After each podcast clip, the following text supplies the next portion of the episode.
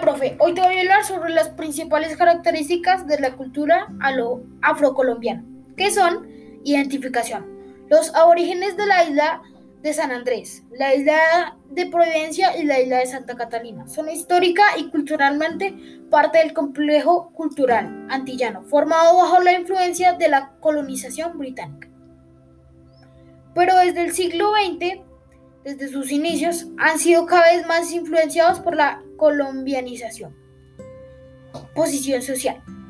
El estatus informar y la autoridad se adquieren a través de la antigüedad y las características personales, por ejemplo, carácter, experiencia, éxito en la provisión de bienes, capacidad de liderazgo.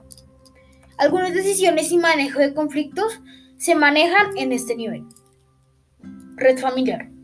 Los afrocolombianos tienden a tener redes de parentesco flexibles, en las que los individuos y las familias están conectados dentro de un linaje vagamente definido, a menudo denominado familia.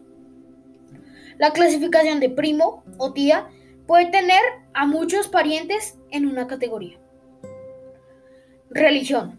En el pasado e incluso en la década, en la década de 1990, el clero tenía a desaprobar las prácticas de las áreas negras. Pero con el aumento del estatus negro, algunos sacerdotes estaban dispuestos a agregar elementos tradicionales a las ceremonias de la iglesia. Lenguaje. Gracias a esto, los afrodescendientes adaptaron sus distintas lenguas, además del español, portugués, francés o inglés, que hablaran sus mercantes, conformado así una lengua criolla.